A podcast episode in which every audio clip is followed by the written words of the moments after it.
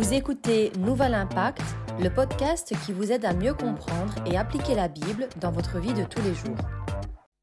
Le plan de Dieu pour ma famille, le plan de Dieu pour ma maison.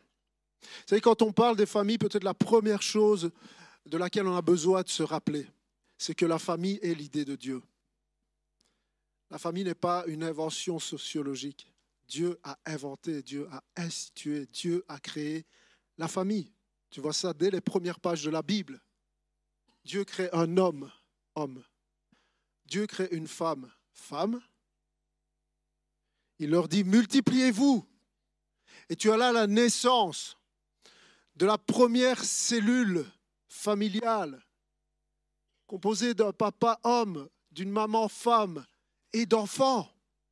C'est ça la famille, c'est ça l'idée de Dieu. Vous savez, Dieu ne fait jamais rien sans but sans intentionnalité. Tout ce que Dieu fait poursuit un but, poursuit un objectif. Même la raison pour laquelle tu es créé, Dieu poursuit un but. Tu n'es pas sur cette terre par hasard ni par accident. Dieu a un but. Ta famille poursuit un but, un objectif. Dieu a un plan pour ta famille. Vous n'avez pas l'air de comprendre. Dieu a un plan pour ta famille. Dieu a un plan pour ton mariage. Non, Dieu a un plan pour ta famille. Hey, quand même. Non, mais sérieusement, tu devrais peut-être considérer ça comme la meilleure nouvelle du jour. Le fait que Dieu a un plan pour ta vie. Le fait que Dieu a un plan pour ta famille, ta future famille, ton mariage, ton futur mariage. Dieu a un plan. Souvenez-vous, on disait dimanche dernier, ce ne sont pas les événements qui déterminent la trajectoire. Ce n'est pas les événements qui déterminent l'issue. Ce n'est pas les événements qui déterminent l'état de mon cœur, mais parce que je suis ancré, c'est le plan de Dieu qui s'accomplit. Dieu a un plan. Ce matin, je voudrais que tu puisses... Vous savez, quand on parle de plan à l'Église, on a tous à l'esprit un plan d'avenir. Vous voyez ce que je veux dire? Ma, ma, destinée, le plan que Dieu a pour moi, euh, ce que Dieu a prévu pour ma vie. Mais ce matin, je voudrais voir la chose différemment. Je voudrais que tu puisses t'imaginer le plan de Dieu pour ta famille exactement comme le plan d'un architecte pour une maison. Je voudrais que tu puisses t'imaginer que Dieu, l'architecte éternel, comme un architecte, a dessiné un plan. Et c'est dans son esprit, dans sa pensée, dans sa perspective, ce à quoi devrait ressembler ta famille un plan bien précis, avec des dimensions, avec des normes, avec des spécificités. Parce que vous savez, le but de Dieu pour ta famille, le but de Dieu pour ta maison, c'est qu'elle tienne bon. Le but de Dieu, c'est que peu importe les tempêtes, ta maison tienne le coup. Et vous savez que dans la Bible, le mot famille et le mot maison est souvent interchangeable. Quand Josué dit Moi et ma maison, nous servirons l'Éternel, tu es en train de dire Moi et ma famille. Il ne parle pas de sa maison en briques. Quand on parle de la maison d'Israël, la maison de Jacob, on parle de la famille. Et Dieu, le divin architecte, a dessiné un plan pour ta famille. Dieu a dessiné un plan. Maintenant, la question c'est, est-ce que tu connais ce plan? Parce qu'il y a beaucoup de gens du bâtiment, vous savez ça mieux que moi. Mais c'est super de savoir qu'il y a un plan pour ta maison, mais si tu ne prends pas la peine de découvrir le plan, si tu ne prends pas la peine de le lire attentivement, de le suivre, de t'y soumettre, il va y avoir un problème. Dans ton mariage, dans ta maison, dans ta famille, il y a un plan. Et peut-être la première question que j'ai envie de te poser ce matin, c'est quel est le plan pour ta famille? Quel est le plan que tu es en train de suivre pour ton couple? C'est quoi le plan pour ta famille? Le plan le plus populaire dans notre société est un plan que j'ai appelé le plan pas de plan. On construit quoi? Pas spécialement un plan. On y va, on avance. Pas t'inquiète pas, je sais, je connais. Est-ce que ça vous est déjà arrivé d'aller chez Ikea chercher un meuble? Tout le monde voit où je veux en venir. Tu arrives à la maison avec les paquets, tu déballes, il y a quatre planches, il y a trois vis. Tu as vu la photo d'à quoi ça doit ressembler, j'ai pas besoin du plan. Mais le plan, mais non Le dernier qui m'a raconté ça, je ne sais pas s'ils sont là ce matin, ça s'est tellement mal passé que les meubles ont littéralement volé par la fenêtre. Mais littéralement, ils ont volé par la fenêtre parce qu'il n'a pas suivi le plan. Je trouve ce qui est tragique, c'est quand les familles volent par la fenêtre. C'est quand les mariages volent par la fenêtre. Pour la seule et unique raison qu'on n'a pas pris la peine de suivre le plan. Et tu sais, quand tu ne suis pas le plan, tu vois apparaître des fissures. Tu vois apparaître de l'humidité, des mauvaises odeurs, des courants d'air, des fuites, des dysfonctionnements, des courts-circuits. Est-ce que tu vis ça dans ta maison? Est-ce que tu as pris la peine de suivre le plan de Dieu ou est-ce que tu es sur le plan pas de plan? Ou peut-être tu as choisi le plan papa-maman. Pourquoi tu n'es pas comme ma mère? Pourquoi tu n'es pas comme mon père? Mauvaise idée. Peut-être que toi, tu suis le plan Netflix. Cette famille m'inspire. Famille Kardashian. Ah, famille. C'est quoi ton plan? C'est quoi ton plan pour ta famille? Ce que je voudrais vous proposer ce matin, c'est de se pencher quelques minutes, et je ne vais pas être long, sur le plan de Dieu pour la famille. Qu'est-ce que Dieu a envisagé? C'est quoi, c'est quoi le dessin de cet architecte divin pour ton mariage, pour ta famille? Vous êtes toujours là? Première chose que je vois dans ce plan, c'est qu'il y a une fondation à la maison. Aucune maison ne peut tenir sans fondation. Et la fondation, elle s'appelle Jésus. Lisez avec moi Colossiens chapitre 2, verset 6, où l'apôtre Paul dit, Ainsi, puisque vous avez accepté Jésus-Christ comme Seigneur, j'espère que c'est ton cas, est-ce que tu as accepté Jésus-Christ comme ton Seigneur? Parce que sinon, tout ce que je vais dire là maintenant n'aura pas de sens pour toi. C'est puisque vous avez accepté Jésus-Christ comme Seigneur. Je t'encourage encore ce matin à ouvrir ton cœur à Jésus. Vivez dans l'union avec lui, soyez enracinés en lui et construisez toute votre vie sur lui. Jésus est la fondation de la maison, de la famille imaginée par Dieu lui-même. Il n'y a pas une autre fondation digne de ce nom que Jésus-Christ. Jésus comme fondation signifie concrètement Jésus est le chef de la maison. Ça veut dire ça, Jésus est la fondation. Ça veut dire que Jésus est le chef. C'est qui le chef chez toi? C'est moi. Dans la pensée de Dieu, le chef de la famille est Jésus. C'est pas toi, papa. C'est pas toi, maman. C'est pas les enfants non plus. Rien de pire quand les enfants sont les chefs. Mais dans la pensée de Dieu, Jésus est le chef, Jésus est celui qui dirige, Jésus est celui vers qui toute la famille pointe, sur qui toute la famille repose. Qui dirige chez toi Ton beau-père? Qui dirige chez toi? Je vais vous dire, le chef le plus populaire dans les familles aujourd'hui s'appelle argent. C'est l'argent qui dirige les familles aujourd'hui, y compris les familles chrétiennes pour la plupart. L'argent dirige. Comment tu sais que l'argent dirige? Quand tu ramènes de l'argent, tu as quelque chose à dire. Tu ramènes moins ou plus rien, tu n'as plus droit au chapitre. L'argent dirige. Or, nous sommes appelés à laisser Jésus diriger. 1 Corinthiens chapitre 11, verset 3. Je veux cependant que vous sachiez que Christ est le chef de tout homme. Celui qui devrait diriger ta maison. Il s'appelle Jésus. Comment on fait ça? Eh bien, quand Jésus dirige, la norme, c'est la Bible. Parce que vous voyez, dans ce plan, il y a une fondation, mais il y a aussi des normes. Quand tu construis une maison, tu vas respecter des normes. Tu vas respecter, des... tu fais pas ce que tu veux et tout le monde trouve ça normal quand on construit une maison en briques de respecter des normes. Tu vas respecter, tu vas pas faire ce que tu veux. Il y a des normes en termes de proportion, de ciment, de sable que tu vas utiliser. Il y a des normes en termes d'isolation, des normes pour le toit, des normes pour le châssis, des normes pour le mur, des normes pour l'isolation, des normes pour le gaz, des normes, des normes, des normes. Et au bout de tout ça, tu as même des organismes qui vont venir vérifier si tu as respecté les normes. Parce que si tu n'as pas respecté les normes, il faut tout recommencer. Tu vas casser ce que tu as fait et tu vas recommencer parce que tu n'as pas respecté les normes. Pourquoi? Parce que quand on ne respecte pas les normes, la maison ne fait pas ce qu'elle est appelée à faire. Quand on ne respecte pas les normes, la famille n'avance pas comme elle est appelée à avancer.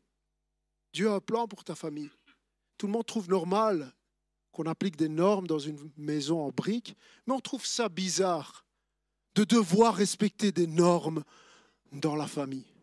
On trouve ça bizarre de devoir respecter des standards, les standards de Dieu, l'inventeur de la famille. C'est pourquoi il doit y avoir des normes. Pas de plan, pas de normes. Et on est là, on voit des familles, pas de normes. Deux papas, deux mamans.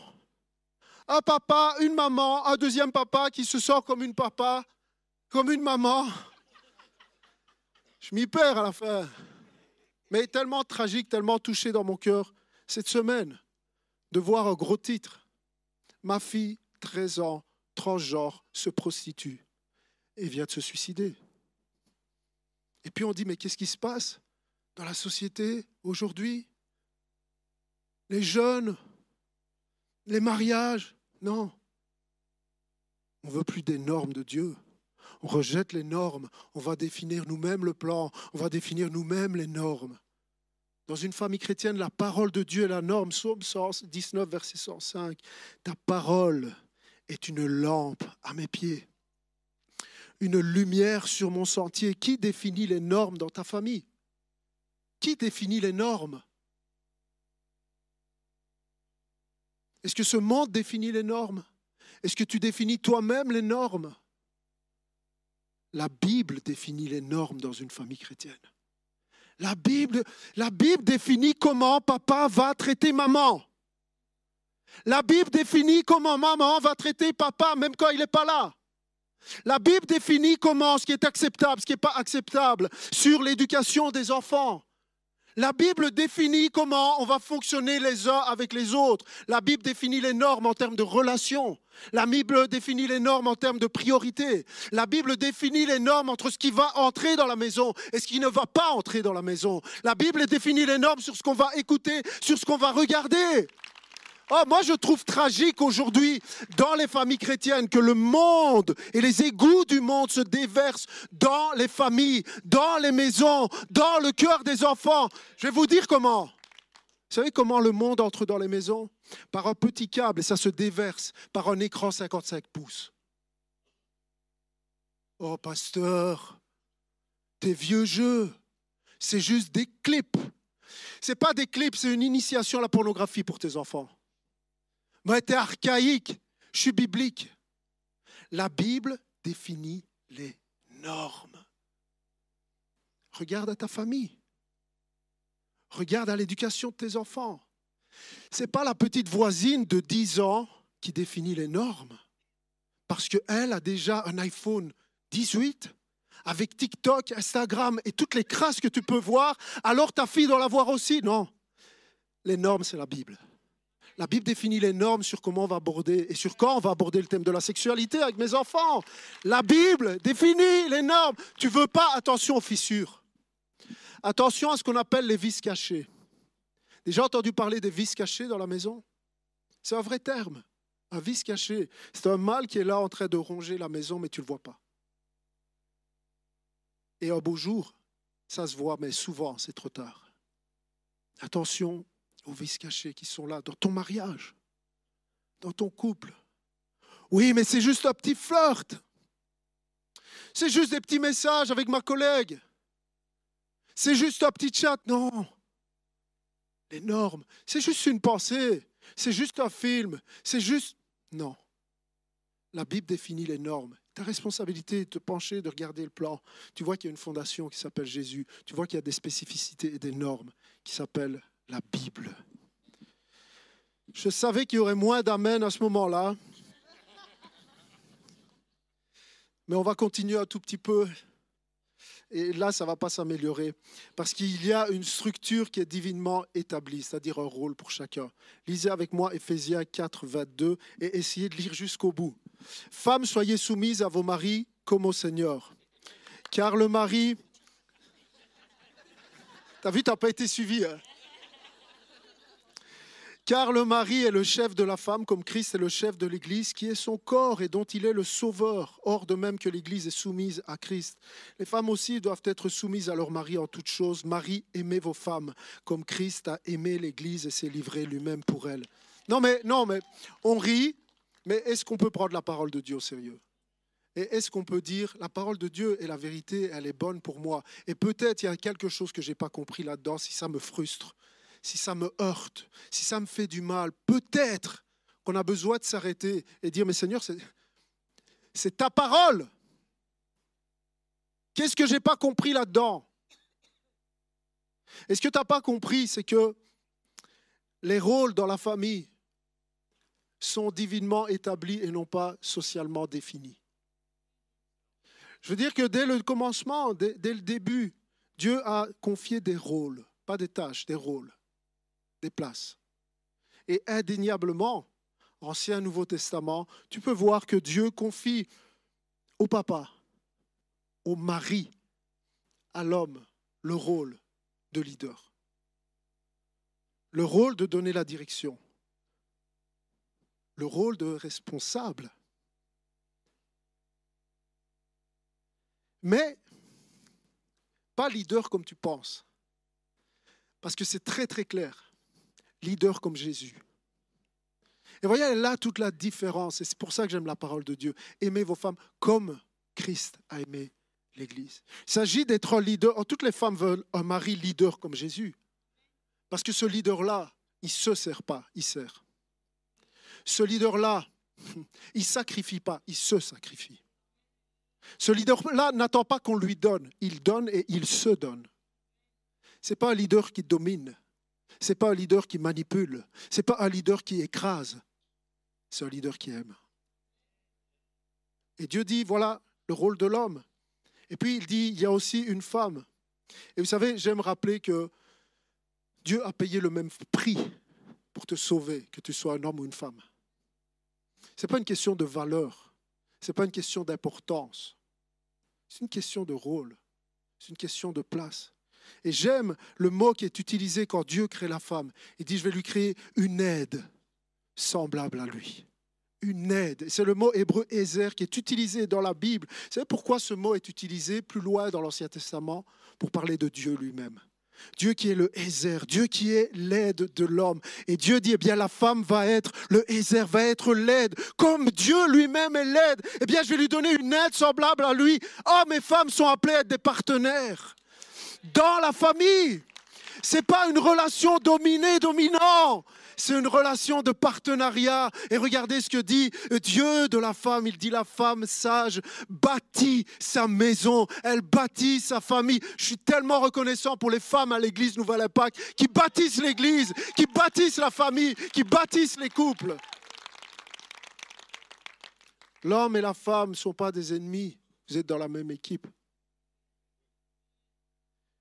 Tu ne cherches pas à gagner contre ta femme, tu ne cherches pas à gagner contre ton mari. On avance dans la même direction, on rame ensemble. Et Dieu établit le papa, le mari, l'épouse, la maman. Puis il dit, il y a les enfants aussi. On est en train de parler des familles ce matin. Il y a les enfants. Et l'appel aux enfants, c'est honorer vos parents. Et plus loin dans le Nouveau Testament, c'est enfants, obéissez à vos parents. À qui l'apôtre Paul s'adresse? Aux enfants? Non. L'apôtre Paul s'adresse aux parents. Il est en train de dire amenez vos enfants à apprendre à obéir. Apprenez, obéissez à vos parents. Mais non, il parle à l'église et c'est des adultes. Les enfants, ils sont à l'école du dimanche là. Parents, apprenez à vos enfants à obéir. Je sais que ce n'est pas populaire de dire ça, mais ce n'est pas grave. De toute façon, je suis engagé maintenant. Mais, mais apprendre l'obéissance à tes enfants, tu peux leur sauver la vie physique et spirituelle. Les enfants ne sont pas faits pour commander. Non, tu leur rends un mauvais service. Je vous ai parlé du livre Parents centrés sur, Parents sur l'Évangile. Il dit ceci, Tim Chester dit, la famille est l'endroit où on apprend à se soumettre à l'autorité au lieu d'être son propre chef. Si tu veux que ton enfant grandisse sainement, il doit apprendre qu'il n'est pas son propre chef, mais qu'au-dessus de lui, il y a ses parents, et au-dessus de ses parents, il y a Dieu. Il est loin d'être son propre chef. Pourquoi c'est important? Parce que l'expression la caractéristique du christianisme, c'est l'amour. Et Jésus a dit, voilà comment vous allez montrer que vous m'aimez, en obéissant à mes commandements. Ça veut dire que quand tu apprends à tes enfants à obéir, eh bien, quand ils seront devenus grands que la foi viendra à leur cœur, l'obéissance sera l'expression naturelle de leur foi. Ce sera naturel chez eux d'obéir parce qu'ils auront vous croyez que c'est un hasard Si Dieu a prévu les choses comme ça dans cet ordre, pourquoi on n'est pas adulte? T'es pas né avec ta barbe, ta calvitie et ton petit bidou? Non.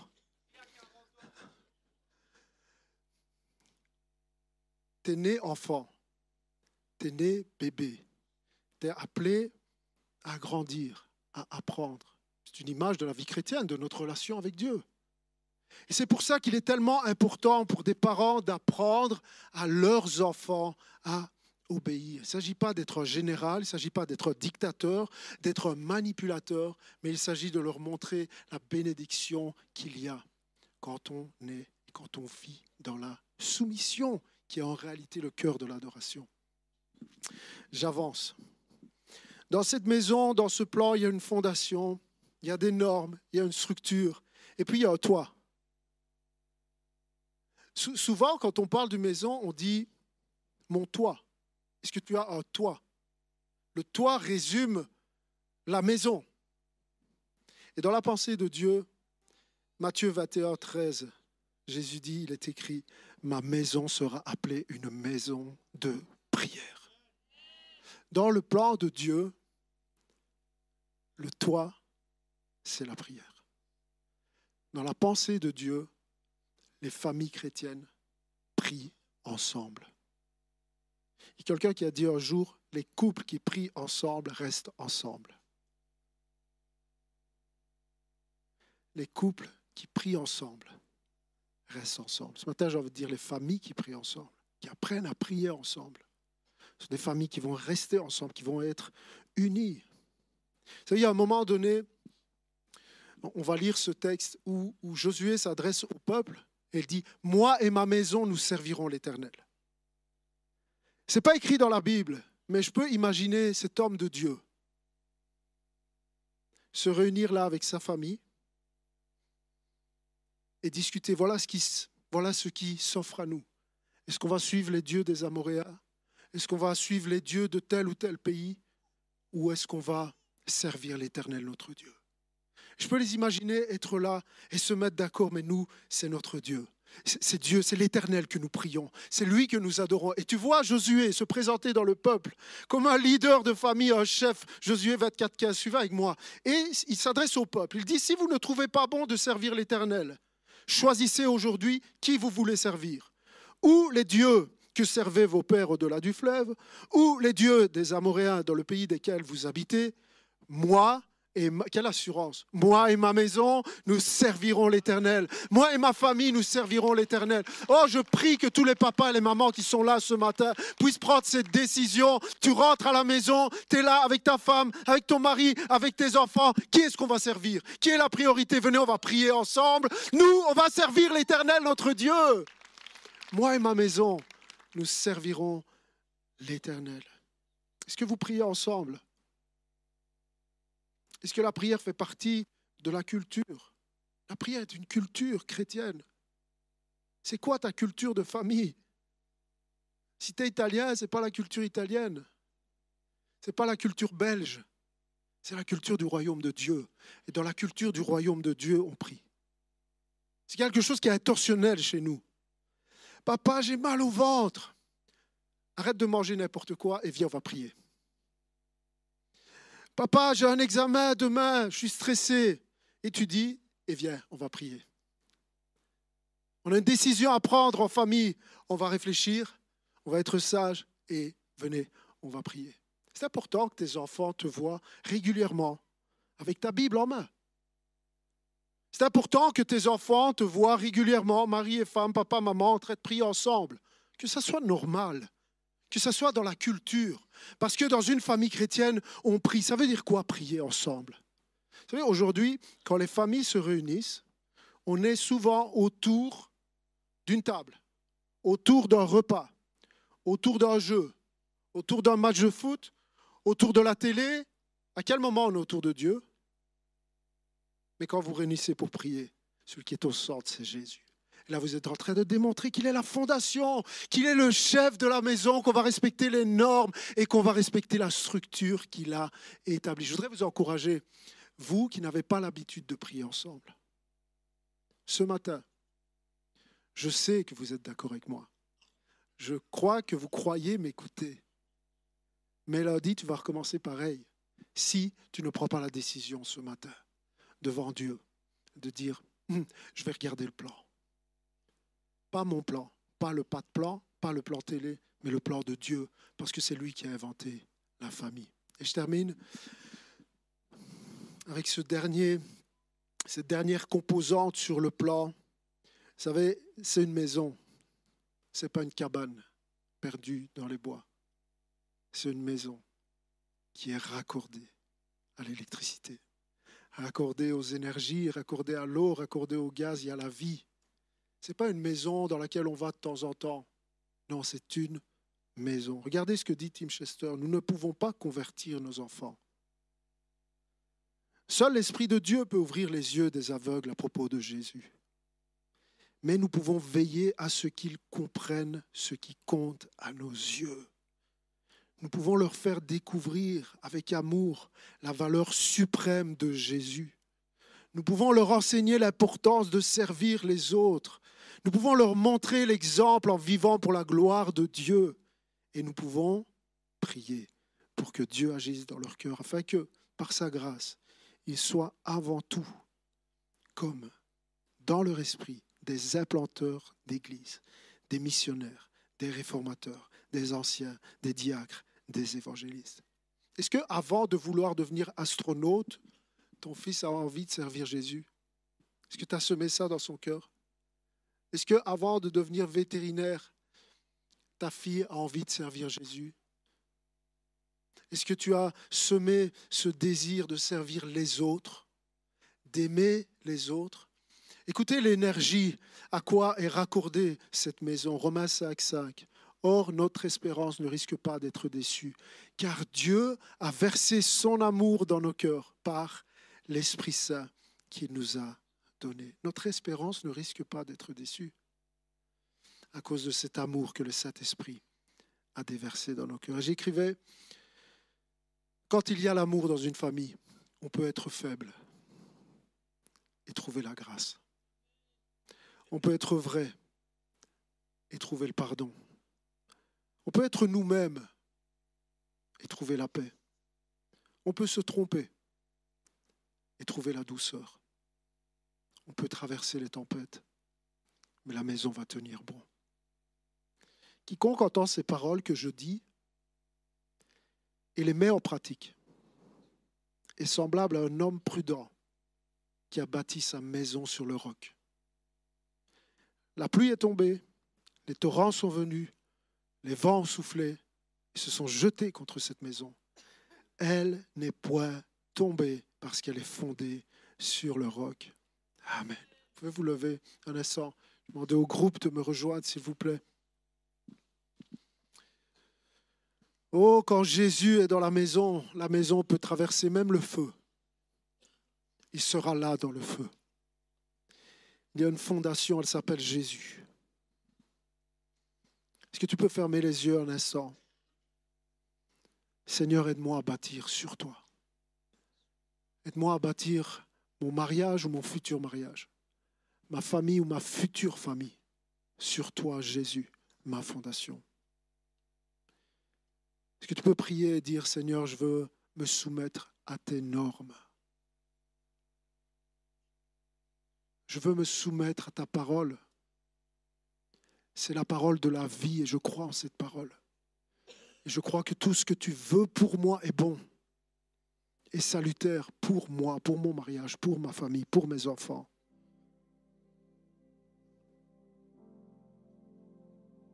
Est-ce que tu peux dire, Seigneur, aide-moi à apprendre à prier avec mon mari, avec ma femme, avec mes enfants. Donne-moi de te donner la priorité. Seigneur, c'est ta culture. C'est ta culture, la culture du royaume avant tout. Seigneur, je veux regarder au plan. Je veux regarder au plan. Je veux me soumettre à toi. Donne-moi, Seigneur, d'exprimer cet amour envers ma femme, envers mon mari, envers mes enfants. Que je ne sois pas de ceux qui disent, mais je l'aime. Mais à quel moment tu lui dis et tu lui montres que tu l'aimes? Mais je les aime, je travaille. À quel moment tu leur dis et tu leur montres que tu les aimes? Si tu es un papa chrétien, si tu es une maman chrétienne, tu peux avoir de l'espoir. Tu peux avoir une deuxième chance. Tu peux recevoir la grâce de Dieu aujourd'hui. Ce n'est jamais trop tard. Ce n'est jamais trop tard, mon frère, ma soeur. Tu peux reconstruire comme tout à nouveau. Notre espérance ne trompe pas. Nous ne serons pas déçus. Prie pour ta famille, mon frère, ma soeur. Prie pour tes enfants, prie pour ton mariage. Père, je prie pour toutes les familles représentées ici, toutes les familles de l'Église. Oh Seigneur, parfois on peut avoir l'impression que tout ça est tellement idéaliste. Mais ta parole n'est pas idéaliste. Nous savons et tu nous montres qu'il peut y avoir des torrents qui vont frapper la maison. Tu nous le dis qu'il peut y avoir des tempêtes. Mais il y a cette promesse que je serre dans mon cœur. Si je construis ma maison sur le roc, peu importe ce qui va frapper cette maison, elle tiendra bon. Seigneur, je prie que chacun ici puisse décider maintenant d'avancer selon ta parole, de se confier en toi. Seigneur, je prie pour ceux qui sont à deux doigts d'abandonner, de baisser les bras. Je prie que ce matin, elles puissent trouver en toi la force de relever la tête. La force de relever, le relever, redresser les genoux languissants. Ceux qui sont à deux doigts de dire, j'abandonne ma femme, j'abandonne mon mari, j'abandonne mes enfants. J'en ai marre, c'est trop dur, c'est trop difficile, je ne suis pas à la hauteur. Non. Tu es le Dieu de victoire. Tu ne nous abandonnes pas. Viens consoler. Viens donner la force par ton esprit. Merci pour ta grâce au milieu de nous, Jésus. Merci pour ta grâce au milieu de nous. Je te bénis, Seigneur. Toi la gloire. Amen.